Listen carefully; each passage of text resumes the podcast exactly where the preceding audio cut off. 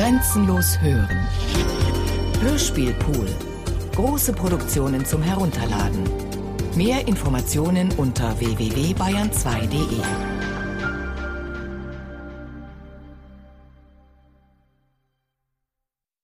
Nein, ich weiß wenig drüber. Ich weiß halt, dass es irgendwie um einen Mann geht, der irgendwie so den Entschluss fasst. Aber das ist jetzt schon sehr, sehr obskur, was ich das sage.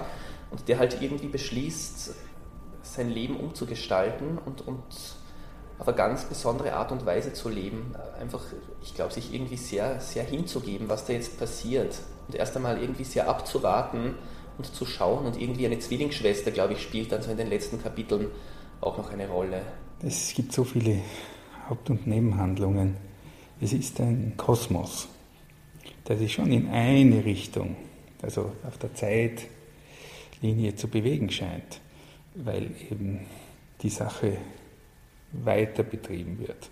Und trotzdem ist alles im Stillstand natürlich. Also ich gehöre zu jenen vielen, die natürlich ewig sich vorgenommen hat, das muss man irgendwann einmal lesen und es auch hundertmal probiert habe und es dann fünfmal in einen Urlaub in die Toskana mitgenommen habe, in das ewig gleiche Haus und äh, einmal habe ich dann nur den Musil mitgenommen und das war's dann. Weltberühmt und ungelesen.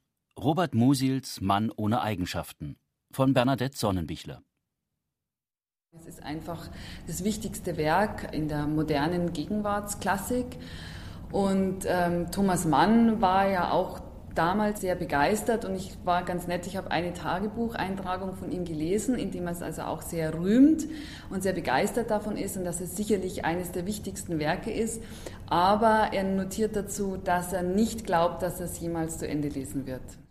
Der Mann ohne Eigenschaften, Hauptwerk Robert Musils, bis heute einer der wichtigsten Romane des 20. Jahrhunderts. Fast 20 Jahre lang, bis zum Vormittag des Tages, an dem er starb, arbeitete der Autor an dem 1600 Seiten umfassenden Fragment. Der literarische Nachlass zum Mann ohne Eigenschaften umfasst 6000 Seiten. Literarische Brillanz, höchste Präzision in der Beschreibung seiner Zeit und die Fülle seiner Darstellungsformen und Themen sind nur einige Gründe für den Platz des Romans im Kanon der Weltliteratur. So erstaunt es nicht, dass er in zahlreichen Übersetzungen in vielen Bücherregalen dieser Welt zu finden ist. Gelesen jedoch wird er offenbar wenig. Woran liegt es, dass dem Weltruhm dieses Buches fast gleichberechtigt die totale Unkenntnis über dessen Inhalt gegenübersteht? Die folgenden Gespräche wurden in München, vornehmlich aber in Wien geführt, um etwas Licht ins Dunkel zu bringen. Wenn man gut durch geöffnete Türen kommen will, muss man die Tatsache achten, dass sie einen festen Rahmen haben. Kapitel 1 Einblicke in den Inhalt Katja Frederking von Amazon.de Eine Wiener Buchhändlerin und Dr. Klaus Kastberger, wissenschaftlicher Mitarbeiter des österreichischen Literaturarchivs. Bei diesem Roman handelt es sich um eine Parodie auf die feine Gesellschaft zu Beginn des 20. Jahrhunderts. Handlungsort ist Wien, die Reichshauptstadt von Kakanien. Gemeint ist die österreichisch-ungarische Monarchie. Es ist die Geschichte des Ulrich, der versucht, die Welt zu verstehen, die österreichische Welt in der Umbruchszeit. Und dieses Reflektieren all dessen, was vorhanden ist, ist sozusagen die zentrale Stelle in diesem Roman. Dieser Ulrich hat zwar keine Eigenschaften, er aber hat doch Leib und äh, Seele. Das heißt, er ist auch in persönliche Bindungen involviert. Eine der wichtigsten ist eben die Verbindung zu seiner Zwillingsschwester Agathe. Julius Deutschbauer, bildender Künstler, Magister Ulrike Zemme, Dramaturgin am Theater in der Josefstadt und Professor Dr. Wendelin Schmidt-Dengler, Germanistikprofessor und Lehrstuhlinhaber der Universität Wien. Die Titel sind einfach so schön. Ulrich und Agathe. Dann das nächste Kapitel heißt dann Ulrich und Agathe Fortsetzung. da kann man sich sehr viel vorstellen. Und die Betrachtungsweise der Liebe, des Umgangs mit Macht, die Behandlung des Heraufdämmern des Krieges, Antisemitismus, na, all das, was da vorkommt, bis hin zu dieser wahnsinnig spannenden Figur der Clarisse, die mit ihrer Sexualität kämpft, die nicht weiß, ob sie eine Frau ist, ein Mann. Es gibt dann noch diese tollen Studien von Musil, die er dann später nicht mehr äh, aufgenommen hat in den Roman. Passagen, wo sie als Hermaphrodit sich fühlt, wo sie im Irrenhaus landet und so weiter. Also eine der zentralen Ereignisse ist eine Parallelaktion. Die Deutschen haben Anfang des 20. Jahrhunderts ein Regierungsjubiläum. Die Österreicher wollen so etwas auch machen. Man sieht den Beamtenapparat äh, dieser K- und K-Zeit vor sich und sieht, äh, dass das alles in endlosen Beratungen und Gesprächen untergeht und diese Parallelaktion, dieses Zweitjubiläum eigentlich nie auf die Reihe kommt. Sinnigerweise endet dieses äh, Regierungsjubiläum dann äh, im Ersten Weltkrieg auch. Das heißt, das alles wird vom Krieg überschattet. Es gibt wenige Dinge, wo man so genau erfährt, welche Interessen im Vorfeld eines Krieges aktiviert werden. Denn es ging ihm darum zu erklären, warum es zum Krieg kommen musste. Musil hat das zwar nicht in extenso ausgeführt, er hat aber sehr deutlich gesagt, wie dieser Riss, wie er sagt, durch das 20. Jahrhundert ging, dass dieser Riss eben durch diesen Krieg bewirkt wurde und er wollte eigentlich die Gründe schrittweise dartun. Und insofern ist das Buch eben auch eine sehr genaue historische Analyse und ich würde sagen, nicht nur Österreichs, nicht nur Deutschlands, äh, sondern eben der Zeit vor dem Ersten Weltkrieg 1914, die ein von Musil nicht geschätzter Autor wie Thomas Mann als die Epoche der großen Gereiztheit bezeichnet hat und Musil hat die österreichische Variante dieser großen Gereiztheit souverän dargestellt. Von einem Roman erwartet man sich vielleicht was anderes. Andererseits hat es natürlich auch den Vorteil, dass man in diesem Buch ein philosophisches Buch, ein essayistisches Buch und eine spannende, teilweise kriminale Handlung hat, dass da wirklich alles, alle Genres reingepackt sind, bis zum Kriminalroman. Also Moosbrucker, da wird es ja dann, den befreien sie aus dem Irrenhaus und da wird es dann richtig spannend, kriminalistisch und auch sehr witzig, wie es gelöst wird. Ja. Also es ist äh, faszinierend, das Werk einfach rundum. Ist alles drin, alles geschrieben, alles, was es gibt in diesem Buch. Du kannst sagen, man braucht nicht alle Bücher zu lesen. Ich werde dir darauf erwidern, man braucht auch im Krieg nicht jeden einzelnen Soldaten zu töten, und doch ist jeder notwendig. Du wirst mir sagen, auch jedes Buch ist notwendig, aber siehst du da, das stimmt schon etwas nicht, denn das ist nicht wahr. Ich habe den Bibliothekar gefragt. Kapitel 2 Warum ungelesen? Oder die Antwort dreier Passanten und des Bibliotheksdirektors der Technischen Universität Wien, Hofrat Magister Dr. Peter Kubalek. Das ist eine gute Frage. Ja, wahrscheinlich, ähm, ich weiß es nicht. Es ist schwer zu differenzieren. Er kommt vom Tausendsten ins Hunderttausendste. Die Geschichte, die mich eigentlich interessiert, tritt teilweise für 40 bis 50 Seiten total in den Hintergrund. Äh, man erfährt vielleicht auch viel Zeitgeschehen, alles Mögliche. Dennoch würde ich mir manchmal wünschen, es etwas publikumsfreundlicher äh, oder besser gesagt konsumfreundlicher geschrieben wäre. Dann äh, würde man auch schneller vorankommen und die Spannung wäre einfach da. Naja, kann man nicht sagen, dass er doch verschiedenste mehrschichtige Erzählweise hat und die halt dann mitzudenken. Das, glaube ich, ist die, die Schwierigkeit dabei. Weil er eben doch also viele Ansätze hat und also in, in vielen Horizonten gleichzeitig. Und jetzt, wo, wo ist jetzt der rote Faden? Zu schwierig, zu langwierig, sage ich ganz offen. Es war zu mühsam zu lesen. Bernhard Spiesberger, Buchhändler bei Amadeus Österreich und Dr. Hans Haider, Literaturbeirat im Bundeskanzleramt in Wien. Das wissen doch viele Menschen, dass es ein Fragment ist und vielleicht verstört das auch ein bisschen. Vielleicht bereitet das noch zusätzlich irgendwie so Unbehagen, dass man dann gar nicht so recht weiß, was, was passiert da jetzt dann eigentlich zum Schluss und wie schließt das jetzt ab und, und wie geht das aus. Also könnte ich mir schon vorstellen. Ich hätte mir gewünscht, natürlich, den Roman sozusagen weitergeschrieben zu sehen. Aber es genügt auch das. Also es ist, es ist auch das schon als Lesespeise fast zu üppig. Drei Buchhändlerinnen aus dem ersten Bezirk, Anton Riegler vom Buchhandel Morava, die Wiener Schauspielerin Uli Meier. Weil es sehr kompliziert und sehr konstruiert ist. Und da kann es sein, dass man vielleicht mit der Sprache auch ein bisschen Schwierigkeiten hat und dass man vielleicht diese Zeit, die man braucht, um sich einzulesen, also bei manchen Büchern ist es so, da braucht man ungefähr 100 Seiten, bis man dann dort ist, wo man nicht mehr aufhören kann.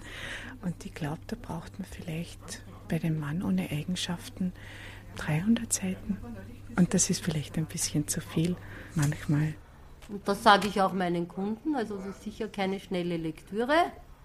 auch wenn man ihn nur dreimal im Jahr verkauft, ist er ein Buch, das meines Erachtens einfach lagernd sein muss. Also ich würde mich schämen.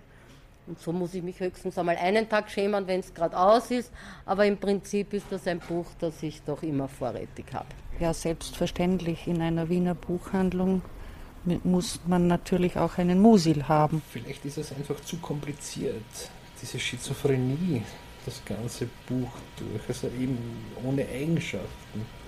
Das einerseits das Technische und dann, dann wieder die Militär und dann dazwischen äh, nie Stellung, nie richtig. Man weiß ja nicht, wo es jetzt lang geht. Das ist, glaube ich, das Schwierige. Es ist natürlich eine Überfülle von sprachlichen, mit sprachlicher Gekonntheit und einer Dichte der Sprache und einer Dichte der Information, die einen manchmal auch erschlägt, schlicht und einfach. Und zwischendurch sehnt man sich nach Fast Food, nach den sprachlichen Eiernockern oder sowas, nach den einfachen Dingen. Und dieser sprachliche Wahnsinn macht einen kaputt auch. Also es gibt dann Passagen, wo man wirklich sich über jeden Satz zwar freuen kann, aber zwei Seiten, fünf Seiten, zehn Seiten Freude über jeden Satz macht einen auch alle. Also das erschöpft schlicht und einfach. Kapitel 3 Der Mythos Wie viele bedeutende Bücher der Weltliteratur begleitet auch den Mann ohne Eigenschaften ein Mythos. Schwierig soll er sein, Ausdauer benötigen. Lesen ist mehr als pure Unterhaltung. Ist dieser Ruf auch mögliche Ausrede für manchen Nichtleser? Der Buchhändler Bernhard Spießberger, der Germanistikprofessor Prof. Dr. Wendelin Schmidt-Dengler und Dr. Klaus Kastberger vom Österreichischen Literaturarchiv. Naja, Mosel ist doch irgendwie so, so ein ganz großer natürlich der deutschsprachigen Literatur und irgendwo auch äh, legendär und so ein bisschen, bisschen Mythen umrankt und dass da, glaube ich, ein irrsinniger Respekt irgendwie da ist und so ein bisschen Furcht, an diesen Text ranzugehen. Also ich glaube schon, dass er eher so den Ruf hat, schwierig zu lesen zu sein und wirklich zu dem Leser Konzentration abzuverlangen und wirklich sich mit dem Buch zu beschäftigen, nicht so nebenbei drin zu blättern und wirklich Zeit damit zu verbringen. Aber vielleicht ist das auch so mein eigener Film und den habe ich auch irgendwie. Also ich habe auch Respekt vor, vor diesem Text und ich denke mir auch, wenn ich dieses Buch lies, das will ich nicht in der U-Bahn lesen, sondern da will ich wirklich mal so zwei Wochen irgendwo sein, wo ich, wo ich absolute Ruhe habe. Ich glaube, der Mann ohne Eigenschaften ist so eine Lebensbegleitlektüre. Jeder, der gesagt hat, er hat den Mann ohne Eigenschaften auf einen Zug ausgelesen, lügt. Und äh, ich glaube, die einzige Form, diesem Werk gerecht zu werden, ist das Buch so zu lesen, wie Musil es geschrieben hat. Also als eine dauernde, begleitende Arbeit des Lebens, die eigentlich nie zu einer Vollendung gelangen kann. Und für mich ist er einerseits eine unerhörte Bereicherung meines Wortschatzes, zweitens unerhört amüsant, witzig, geistvoll zu lesen und äh, zuletzt vielleicht auch ein Bekenntnis dazu, dass wir mit unseren wichtigen Arbeiten wirklich nie fertig werden, sondern gegen Ende unseres Lebens wahrscheinlich erkennen müssen, dass alles irgendwie offen bleibt, wie auch der Mann ohne Eigenschaft.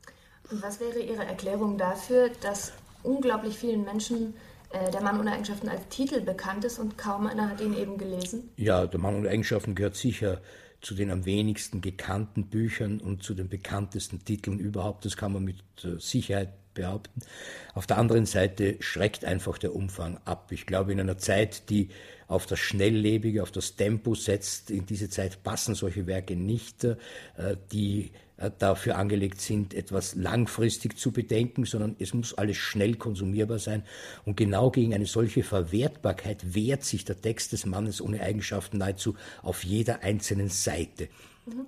Könnten auch diese essayistischen Ausschweifungen, das dauernde reflektorische Moment ein Hindernis sein? Ja, natürlich. Für alle diejenigen, die denkfaul sind, ist das ein gewaltiges Hindernis, weil äh, man kann das einfach nicht so schnell konsumieren. Äh, zum anderen ist für jeden, der sich mal darauf eingelassen hat, das Ganze unerhört witzig, amüsant und geistvoll und er kann damit seinen Vorrat an Konversationsformeln auf eine Weise bestreiten wie bei kaum einem anderen Autor, vielleicht Shakespeare ausgenommen oder Schiller, wo man sich eine ähnliche Zitaten äh, Fuhre holen kann, um das Gespräch zu führen. Nein, gerade Musil ist in der Lage, unser Denken zu schärfen und zu präzisieren und das eben in einer Weise, äh, die wirklich dem 20. Jahrhundert und vielleicht auch dem 21. angemessen ist, eben durch den Blick auf die naturwissenschaftlichen Tatsachen, die gewissermaßen als Prämissen bei Musil äh, vor der Welterfahrung stehen. Und das ist vielleicht etwas, was viele auch abgeschreckt hat, aber ich kenne ja auch sogenannte einfache Leute, über die die Intellektuellen gerne die Nase rümpfen, die mit den Mann ohne Eigenschaften sehr viel anfangen konnten, die vielleicht gerade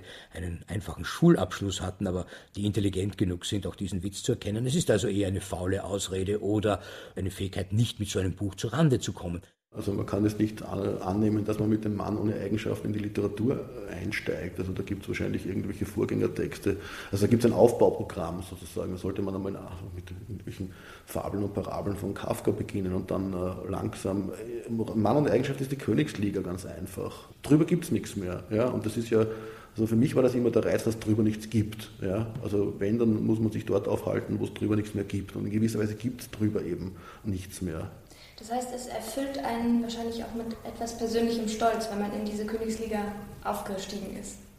Naja, der Stolz hält sich natürlich in Grenzen, wenn man umgekehrt immer wieder an dem Text auch scheitert. Ja, und natürlich ist es so, dass man sich über Seiten hinweg auch fragt, also warum geht denn jetzt irgendwie nichts weiter?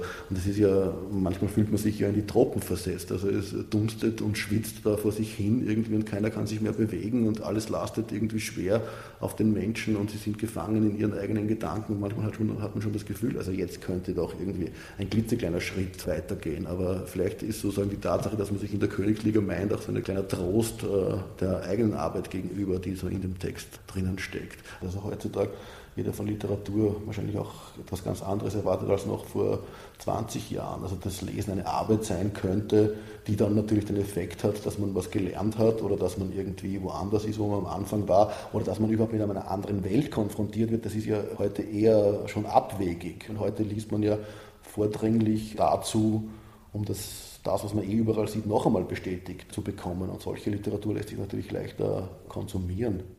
Musil war seinerzeit der Meinung, dass die deutschen Leser nicht mehr lesen können. Und die, die sich dennoch mit meiner Literatur beschäftigen, sind nichts mehr als ein kleiner Kreis von Hypersensiblen, die keine Realitätsgefühle mehr, nicht einmal perverse haben, sondern nur literarische Vorstellungen davon. Der Ausspruch eines Autors, der nie die Anerkennung erfuhr, die er sich wünschte.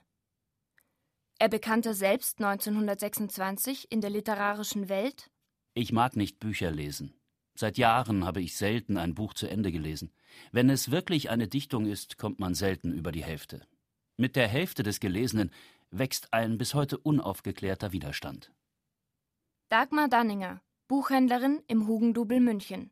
Ich weiß nicht, ob das an heute liegt. Ich glaube, dass das heute nicht viel anders ist als damals, als es erschienen ist.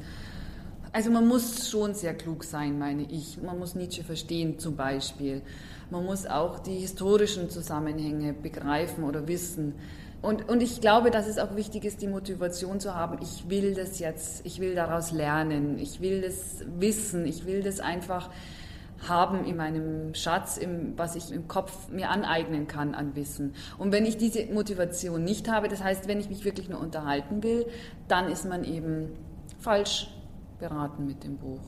Also passen die Leser und der Autor nicht ganz zusammen? Weiß ich nicht. Oder ist es nicht andersrum? Also die Leser, die so ticken wie Musil, dann funktioniert es schon. Aber Robert Musil war einfach, glaube ich, ein, heutzutage würde man vielleicht auch sagen, ein Loser in einer bestimmten Weise. Also einer, der eigentlich nicht mit Menschen zurechtkam, der ein bisschen verloren war der Gott sei Dank noch vielleicht aufgefangen war in, in seiner Ehe. Also damit hat er so ein bestimmtes äh, bürgerliches Leben geführt, das ihn aufgefangen hat und das ihn auch äh, ein Stück weit getragen hat. Ich kann mir schon vorstellen, dass, dass, dass es heute auch noch Menschen gibt, die so ein bisschen ticken wie der Musil und die können was damit anfangen. Also ganz klar, also weder der Robert Musil, glaube ich, noch seine Leser, die dies wirklich lesen, sind Otto Normalverbraucher, sind so wie du und ich. Wenn ich das so sagen darf. Allerdings beim Musil wahrscheinlich, weil dieser Mythos einfach noch dazugehört. Man hat einfach nicht nur Robert Musil Mann ohne Eigenschaften im Kopf, sondern, ah ja, das ist dieses unlesbare Buch. Kapitel 4 Die Bibliothekare oder Eine ganz eigene Beziehung. Es ist das Geheimnis aller guten Bibliothekare, dass sie von der ihnen anvertrauten Literatur niemals mehr als die Büchertitel und das Inhaltsverzeichnis lesen.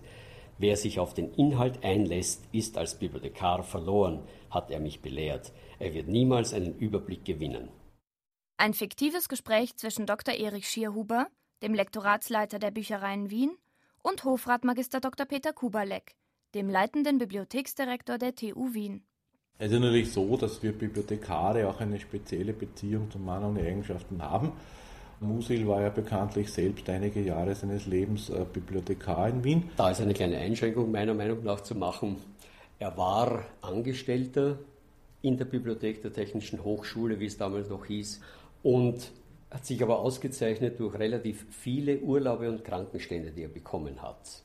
Also man kann sagen, äh, Musil war an der Bibliothek der Technischen Hochschule Wien, aber ob er viel gearbeitet hat, ob er viel als Bibliothekar gearbeitet hat, das möchte ich ein bisschen bezweifeln. Und wir sind natürlich auch speziell stolz darauf, dass gerade das hundertste Kapitel im Mann ohne Eigenschaften in einer Bibliothek spielt, wobei dort auch dieser Berufsstand mit einer gewissen Ironisierung natürlich dargestellt wird, mit einem leichten Zungenschlag ins Lächerliche. Er hat vielleicht manche äh, Erfahrungen in der Bibliothek der Technischen Hochschule Wien gemacht, die er auch verarbeitet hat. Also im Mann ohne Eigenschaften, äh, der berühmte General Stumm, der also dann in das Herz äh, der Bibliothek eindringt. Und hier konfrontiert wird mit der Lektüreverweigerung des Bibliothekars dort. Das ist, wie gesagt, für einen Bibliothekar natürlich immer wieder eine Lachnummer? naja, es ist in manchen Dingen kann es schon stimmen. Also es ist halt nun einmal eine Bibliothek, ein sehr vielschichtiges Gebilde und in diese Geheimnisse einzudringen, die kann man halt nicht, und ich gehe jetzt wieder auf die Tätigkeit Musils äh, hier, so in ein paar Tagen oder ein paar Wochen lernen, sondern das bedarf auch in der Ausbildung einige Zeit. Haben Sie den Mann ohne Eigenschaften denn gelesen? Angelesen. Ich zähle mich also zu jenen, die das nicht fertig gelesen haben. Ich habe ihn selber nicht ganz gelesen. Ich habe ihn zu Hause, besitze ein Exemplar, lese auch zeitweise darin. Also äh, es ist keine leichte Lektüre in dem Sinn, die man also so nebenbei herliest. Ja, das würde ich in gewisser Weise als, als Formsache, als Frage der Tagesverfassung ansprechen. Wenn man eine hohe Konzentrationsfähigkeit gerade hat, kann man natürlich auch dort äh, sich einlassen auf die eher äh, komplizierten Spekulationen. Wenn man schon etwas müde oder angeschlagen ist, hätte man eigentlich gern ein bisschen äh, höheres narratives Element, was eben natürlich weitgehend fehlt, wie wir wissen. Ne? Julius Deutschbauer, seit sieben Jahren selbsternannter Bibliothekar in seiner Bibliothek der ungelesenen Bücher, um, wie er sagt, den Analphabetismus von bildenden Künstlern einzudämmen. Julius Deutschbauer, was ist die Bibliothek ungelesener Bücher? Das ist eine Gründung von mir, die ich 1997 gegründet habe. Und äh, die besteht vor allem aus ungefähr inzwischen 400, ganz genau 477 Interviews und Gesprächen, die so eine Viertelstunde dauern und immer mit der Frage beginnen, welches Buch haben Sie noch nicht gelesen? Und der Delinquent nennt dann sein ungelesenes Buch. Und das befrage ich dann mit einem Fragekatalog, den ich aus verschiedenen Literaturen abgezwirnt habe. Wobei die allererste Frage, welches Wetter haben wir heute, aus dem Mann ohne Eigenschaften kommt. Der Mann ohne Eigenschaften von Robert Musil beginnt ja auch mit einem Wetterbericht. Und so kam ich eigentlich auf die Idee, einmal mit dem Wetter zu beginnen. Und dann kommt es zur Beschreibung von etwas, was man noch nicht gelesen hat. Hat der Mann ohne Eigenschaften für Sie auch eine persönliche Bedeutung, dass Sie gleich mit dem Buch die erste Frage beginnen? Ach ja, man, äh, das darf ich gar nicht verraten, ob ich ihn gelesen habe. Zumindest den ersten Satz habe ich gelesen. Weil äh, der, der, Bibliothekar liest ja eigentlich nicht. Der verwaltet dann nur die Buchtiteln. Und deswegen äh, kann ich jetzt eigentlich nicht zugeben, dass ich ihn gelesen habe. Also Sie haben ihn gelesen. Naja, es gibt ein Kapitel in meinen Eigenschaften, das heißt General Stumm besucht die Hofbibliothek und äh, einen ähnlichen Bibliothekar wie dieser Bibliothekar aus meinen Eigenschaften versuche ich vorzustellen. Ich habe gelesen, dass Sie nie die Frage stellen an Ihre Interviewpartner, warum haben Sie es nicht gelesen? Ja, ist auch uninteressant. Ich bin ja kein Pfarrer der ungelesenen Bücher, der jetzt äh, den Leuten Beichte abnimmt über ihr Ungelesenes, sondern was mich interessiert oder was, glaube ich, auch für einige andere noch interessant ist an der Bibliothek oder an der Art, wie die Interviews geführt werden, ist, wie spricht jemand über etwas, was er nicht kennt. Also der Nichtleser erfindet quasi im Interview das Buch für sich äh, neu und kriegt danach schon ein, sowas wie einen Applaus, wenn er wirklich gut erfunden hat, dass es wirklich nicht mehr lesen braucht. Wie sprechen denn die Leser oder die Nichtleser des Mannes ohne Eigenschaften? Wir befinden uns ja in Wien und hier äh, ist dieses Buch geschrieben worden. Also der Mann ohne Eigenschaften steht an der Spitze der ganzen Bibliothek. Also wurde 14 Mal genannt und angekauft und beschriftet. Dieses Buch hat dieser und jener noch nicht gelesen. Und da herrscht ein großes schlechtes Gewissen, weil als Österreicher und gelernte Österreicher müsste man das Buch eigentlich gelesen haben. Und eigentlich hat es kaum wer gelesen. Also der Mann Eigenschaften als Buch ist derart beladen mit Mythen und Behauptungen, wie schwierig er wäre. Ja, gewisse Überwindung gehört auch dazu, glaube ich. Also der H.C. Artmann hat den Mann ohne Eigenschaften äh, stolz nicht gelesen. Also der war von all denen, die äh, zugegeben haben, ihn nicht gelesen zu haben, der Einzige, der es mit Stolz gesagt hat. Julius Deutschbauers Interview mit H.C. Artmann. 14. April 2000. Wir befinden uns in Wien. H.C. Artmann, welches Wetter haben wir heute? Es ist ganz schön. Strahlender Sonnenschein. Welches Buch hast du noch nicht gelesen? Müsste ich nach dem Musil habe ich noch nie gelesen. Von den Büchern, die man gelesen haben sollte. Den Mann und die Eigenschaften? Ja, das war zur Fahrt. Wie oft hast du dieses Buch noch nicht gelesen? Noch nie. Seit wann? Ja, ich habe ein Exemplar. Aber es ist öd. Ich werde es nie lesen wahrscheinlich. Ich lese lieber irgendwie Mickey Mouse Hefte. Könntest du ein Porträt deines ungelesenen Buches entwerfen? Wenn ich es noch nicht gelesen habe, kann ich nichts entwerfen. Ich weiß nur, dass es öd ist, dass es fad ist. Ich sage gerade irgendwie Musil. Der Musil ist nämlich den muss man gelesen haben. Das gehört zur allgemeinen Bildung. Aber wir haben noch nie gelesen. Und wie hat das begonnen mit deinem ungelesenen Buch? Hat er sich Ja, einfach ich vor hab- dich hingestellt? Na, Ich habe es ich hab's aufgeschlagen, habe reingeschaut und dann, es war öd. Könntest du mir noch sagen, ob es möglich gewesen wäre, uns besser zu unterhalten? Ja, wir hätten uns ja Witze erzählen können. Kapitel 5 Kakanien oder die österreichische Seele. Hunderte Töne waren zu einem drahtigen Geräusch ineinander verbunden, aus dem einzelne Spitzen vorstanden, längs dessen schneidige Kanten liefen und sich wieder einebneten, von dem klare Töne absplitterten und verflogen. An diesem Geräusch, ohne dass sich seine Besonderheit beschreiben ließe, würde ein Mensch nach jahrelanger Abwesenheit mit geschlossenen Augen erkannt haben, dass er sich in der Reichshaupt- und Residenzstadt Wien befinde. Die befragten Wiener Buchhändler berichteten von Touristen, die bei einem Wien-Besuch den Mann ohne Eigenschaften als Souvenir kaufen. Ein typisch österreichisches Buch also? Die Wiener Schauspielerin Uli Meyer, gerade zurück von den Salzburger Festspielen.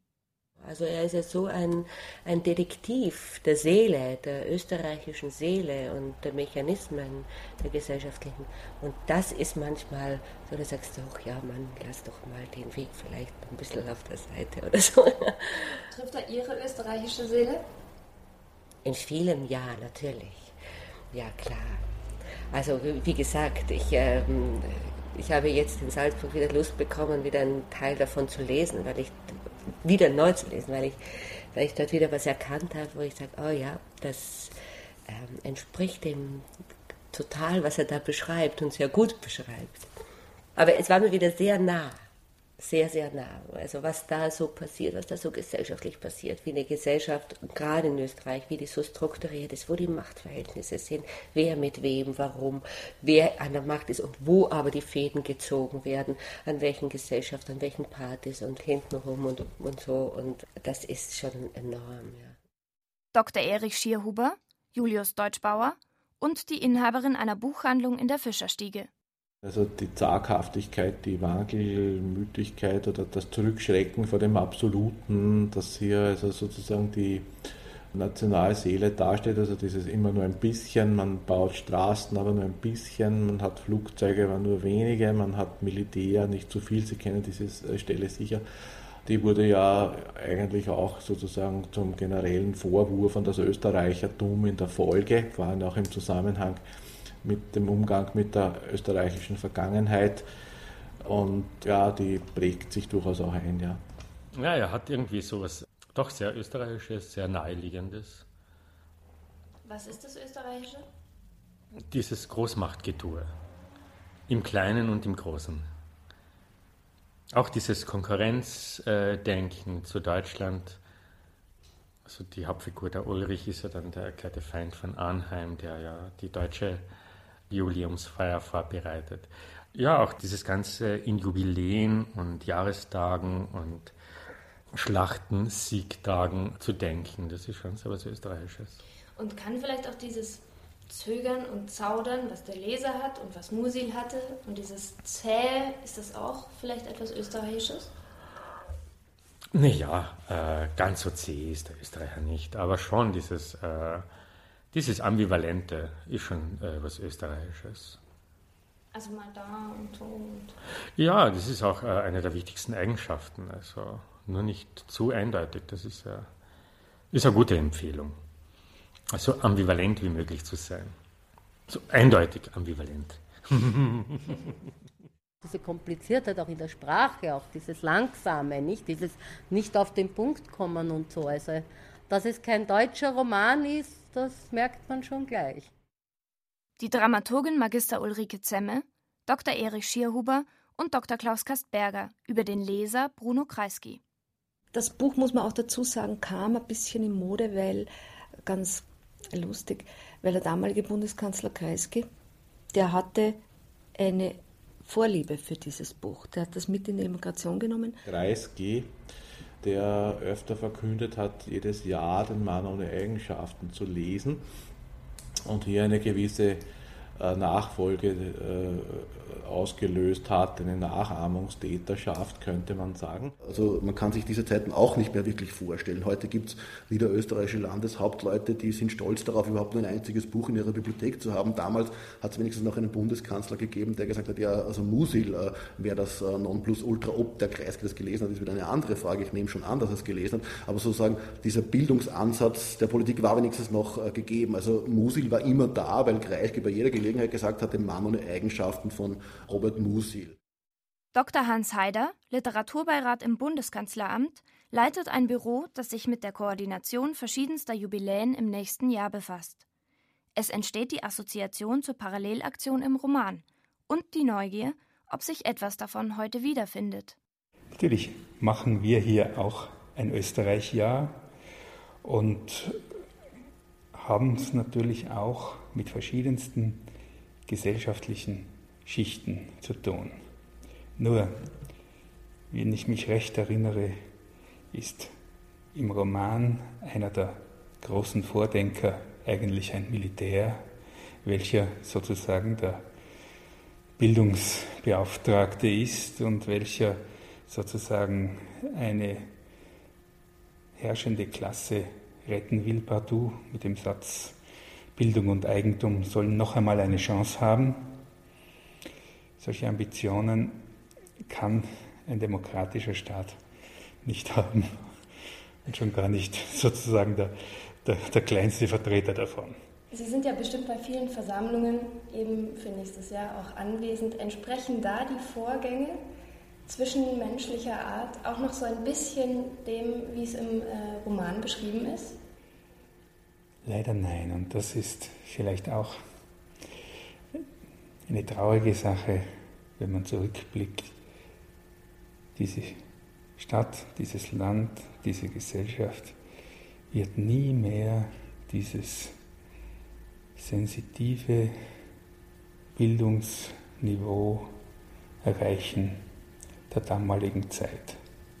Musil ironisiert das ja schon und letztlich ist ja im Romanschluss, also im unvollendeten äh, Teil, angedeutet eine Lösungsmöglichkeit, dass nämlich ein Dichter namens Feuermaul, ein Moralist, diese ganze Aktion mit einem banalen Satz zum Scheitern bringt.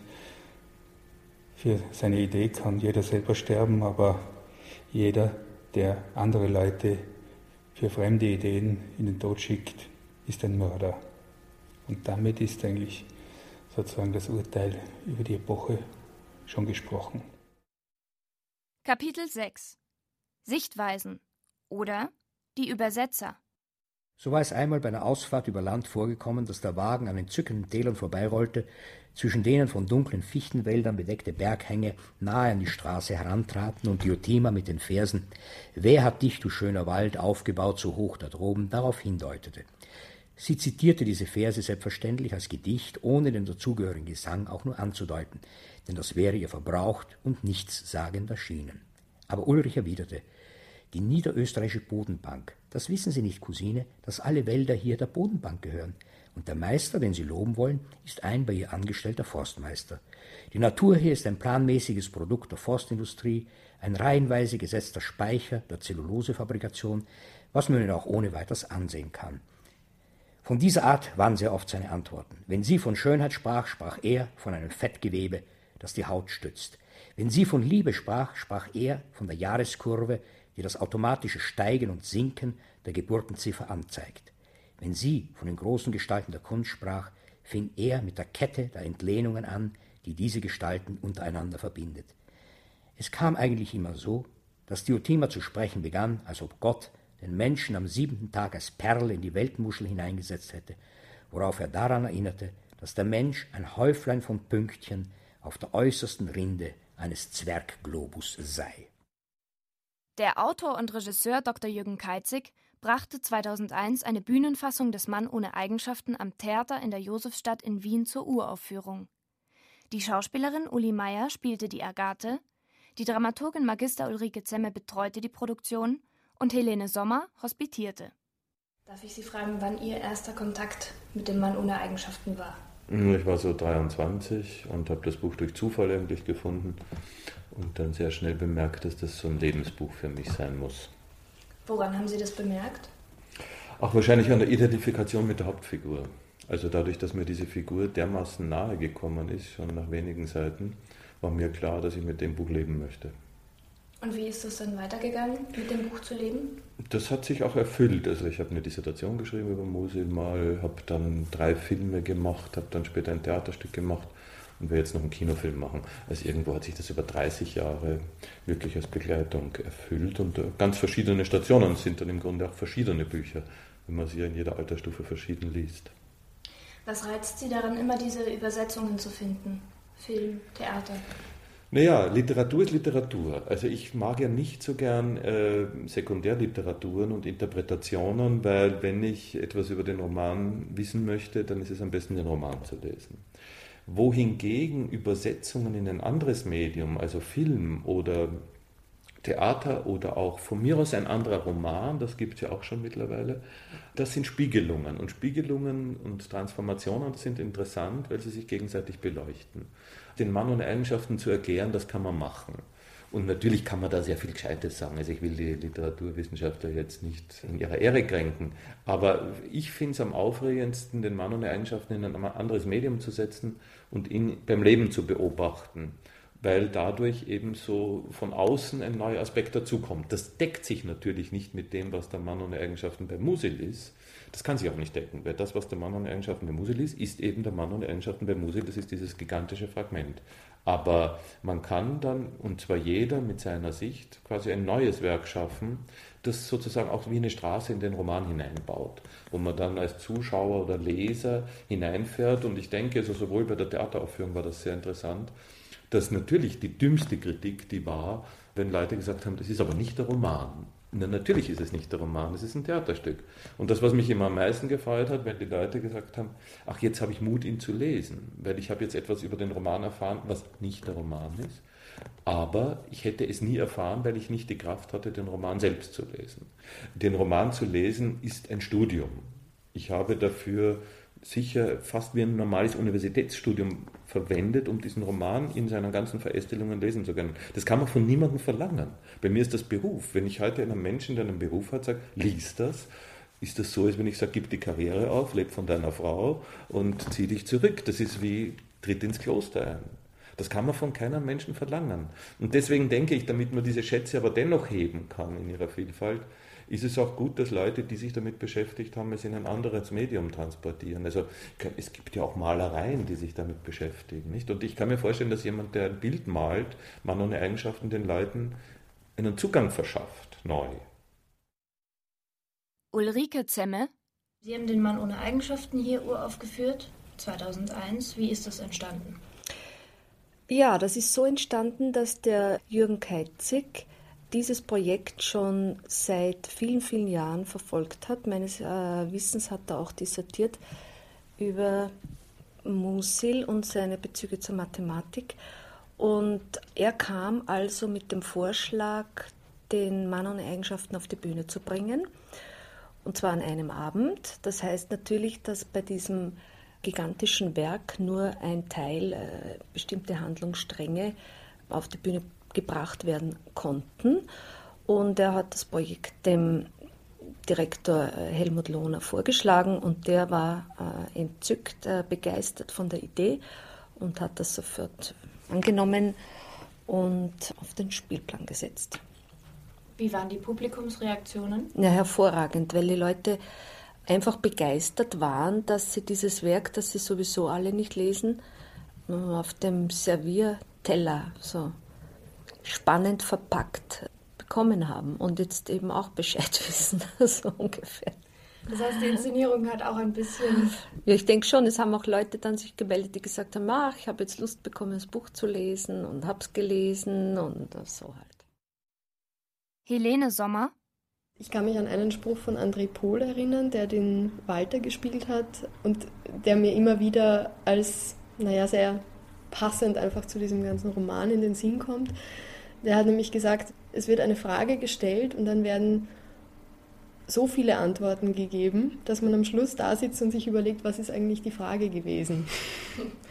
Weil die auch einfach so komplex bearbeitet werden, beantwortet werden und dann wieder so viele verschiedene neue Aspekte reingenommen werden, dass man am Schluss teilweise wirklich die Frage nicht mehr weiß. Und so ging es mir dann auch sehr oft. Und ich kann mich erinnern, dass ich sehr froh war, wenn die Schauspieler einfach über die Wucht dieses Romans gestöhnt haben, dass es denen einfach auch so ging. Und ich weiß auch, dass sehr viele einfach die Kapitel mit ihren Figuren gelesen haben. Also ich glaube schon, dass die Schauspieler also auch einfach aus Zeitgründen den Roman nicht gelesen haben. Uli Meyer spielte nicht nur in Keizigs Inszenierung die Agathe, sondern sprach sie auch in der Remix-Produktion des Bayerischen Rundfunks 2004.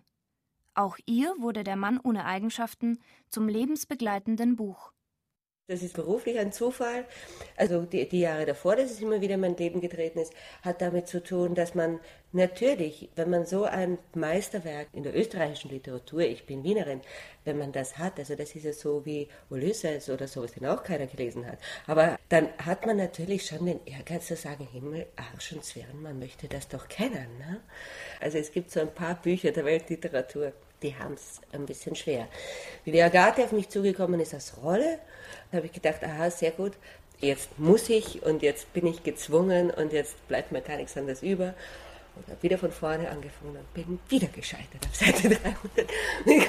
Und zwar fiel mir wieder das Buch auf die Nase, irgendwie nächtens und nach einer halben Seite war es wieder weg. Und ich bin etwas verzweifelt und bin damals mit meiner Tochter, die damals 16 war, in die Türkei gefahren, mit beiden Bänden, dicken Bänden unterm Arm. Und ich habe mich versucht, in glühender Sonnenhitze durchzuarbeiten.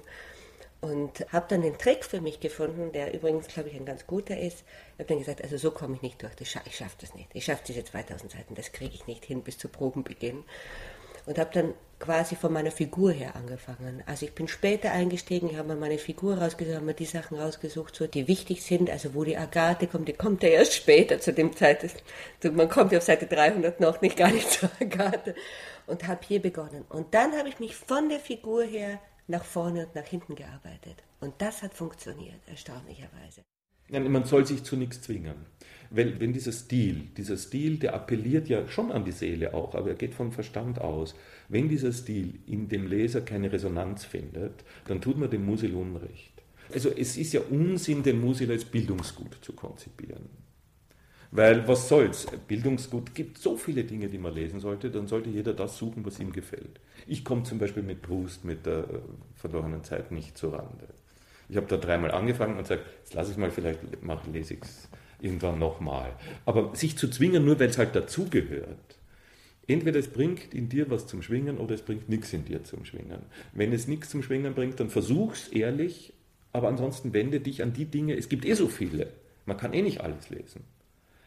Also ich glaube, ich würde, wenn man das dreimal versucht hat, ehrlich, dann soll man es bleiben lassen, weil sonst liest man es nur und ärgert sich immer. Sie hatten sich nicht zum Willkommen geküsst, sondern standen bloß freundlich voreinander, wechselten dann die Stellung und Ulrich konnte seine Schwester betrachten. Sie passten in der Größe zusammen. Agathes Haar war heller als seines, aber von der gleichen duftigen Trockenheit der Haut, die er als das einzige an seinem eigenen Körper liebte. Ihre Brust ging nicht in Brüsten verloren, sondern war schlank und kräftig, und die Glieder seiner Schwester schienen die lang schmale Spindelform zu haben, die natürliche Leistungsfähigkeit mit Schönheit vereint. Ich hoffe, deine Migräne ist vorüber. Man merkt nichts mehr von ihr, sagte Ulrich. Ich hatte gar nicht Migräne. Ich habe dir das nur der Einfachheit halber sagen lassen, erklärte sie, weil ich dir doch durch den Diener nicht gut eine verwickeltere Mitteilung zukommen lassen konnte. Ich war einfach faul. Ich habe geschlafen. Ich habe mir hier angewöhnt, in jeder freien Minute zu schlafen. Ich bin überhaupt faul. Ich glaube es Verzweiflung. Und als ich die Nachricht empfing, dass du kämst, sagte ich mir, hoffentlich werde ich jetzt zum letzten Mal schläfrig sein. Und da gab ich mich einer Art Genesungsschlaf hin. Für den Gebrauch des Dieners habe ich alles das nach sorgfältiger Überlegung Migräne genannt. Kapitel 7 Eine Art Ende oder Was braucht man, um ins Schwingen zu kommen? Also man muss einen langen Atem haben, man muss den Willen haben, ganz prächtig angeben zu können, wenn man es denn geschafft hat. Also das ist vielleicht die Motivation. Interessant ist es ja schon, das war das Lebenswerk von Robert Musil und er hat ja sein ganzes Leben daran gearbeitet. Also das ist durchaus sehr faszinierend. Er hat es nicht ganz fertigstellen können. Ja, einfach mal zu schauen, was ist da bei, bei so einem Lebenswerk rausgekommen? Also es haben wir sicherlich Menschen schwer, die, die mit Literatur sich sonst relativ wenig beschäftigen. Also es bedarf schon eines langen Atems und einer Liebe zur Sprache, einer Liebe zur Geschichte sicherlich und zu historischen Verbindungen. Äh, jemand, der ein bisschen mehr Tempo und Spannung oder sowas sucht, der wird es mit dem Buch schwer haben. Das ist eher angelegt auf lange Atemzüge als auf, auf kurze. Also merkwürdigerweise glaube ich, sind zwei. Das eine ist Freude am intellektuellen Formulieren, also Freude wirklich an der treffenden Formulierung für das richtige Problem, also für jedes Problem die treffende. Es sind drei Eigenschaften. Dann die Analyse, also einfach Freude daran zu haben, die Oberfläche aufzubauen dröseln und zu schauen, was ist darunter. Also das lebende Organismus dauernd zu zerlegen und keine Gestalt als die letztgültige anzukennen, sondern immer noch dahinter noch was zu suchen. Und die dritte Eigenschaft, glaube ich, ist eine mystische Sehnsucht. Also Menschen, die nicht von sich aus Sehnsucht haben, ist eine wirklich Erkenntnisdurst, aber einen wirklichen Durst. Die lassen sich auf das nicht ein. Also Menschen, die nicht zufrieden sind mit der erstbesten Lösung, Menschen, die sagen, es muss doch die letzte Erkenntnis immer noch hinter der letzten Erkenntnis sein, also dass es nie aufhört. Für solche Menschen ist das der richtige Roman. Neugierde, Lust auf klare, schöne Sprache und die Freude daran und die Möglichkeit, Genuss daraus ziehen zu können. Das ist dann die Belohnung. Na, es erfordert sicher ein gewisses Maß an Geduld, die Bereitschaft, sich eben einzulassen, auch auf diese Art zu denken, auf die Art des Denkens in der Möglichkeitsform, den Umgang, den Musil auch mit dem Mystischen pflegt. Dem darf man sich nicht mal von vornherein verschließen, sonst ist das Buch mal nichts. Sonst ist es ein reines Buch mit sieben Siegeln oder auch mit noch mehr Siegeln, ja, vielleicht mit 17 oder 21 Siegeln. Ja, ich denke auch die Bereitschaft, mit einer Lektüre mehr als einmal zu beginnen. Geduld und Mitleid mit dem Autor. Nein, ich meinte natürlich positives Mitleid. Also so, äh, man, man muss sich auf das einlassen, was Musil damals wohl äh, bezweckt und gewollt hatte. Ähm, wenn, man, wenn man eine Ahnung und ein Gespür dafür hat, okay, dann kommt man durch. Ja, also einerseits schon eine gewisse Wendigkeit im Kopfe, also man darf nicht träge sein äh, und er erfordert zweitens eine gewisse Geduld, das ist richtig. Und drittens äh, erfordert er, und vielleicht zu guter Letzt, erfordert auch ein ästhetisches Feingefühl. Denn äh, diese fein ziselierten, sorgfältig überdachten Formulierungen Mussils, seine sehr komplexen Bilder, seine Metaphern, mit denen er vor allem arbeitet, darauf muss man sich einfach einlassen. Und man muss sie auch im langsamen Lesen, würde ich sagen, nachvollziehen. Dann ist der Genuss nicht nur ein doppelter, sondern ein dreifacher oder gar vierfacher. Ruhe und Muße. Ja, Interesse, weil es gibt ja auch andere Bücher, die viele Seiten haben. Es gibt Leute, die sagen, sie können russische Romane nicht lesen. Sie scheitern schon an den Namen der Figuren. Ne? Aber ja, das sind auch gewaltige Werke. Was muss ein Leser mitbringen, damit er die Brüder Karamasow liest, kann ich dann nur fragen. Oder Marcel Proust, ja Interesse eben. Aber ich würde jetzt nicht sagen, dass man da Angst davor haben muss oder sich da weiß Gott was da äh, kopflastig. Es ist ja auch nicht so. Es gibt ja auch sehr genüssliche Passagen. Neugier, Geduld, Bildung, Lebenserfahrung auch in Erotizis. Und vielleicht braucht all das nicht. Es ist schön, also auch naiv an so etwas heranzugehen. Naivität ist, ist fast so etwas wie eine Gnade und wer hat sie schon?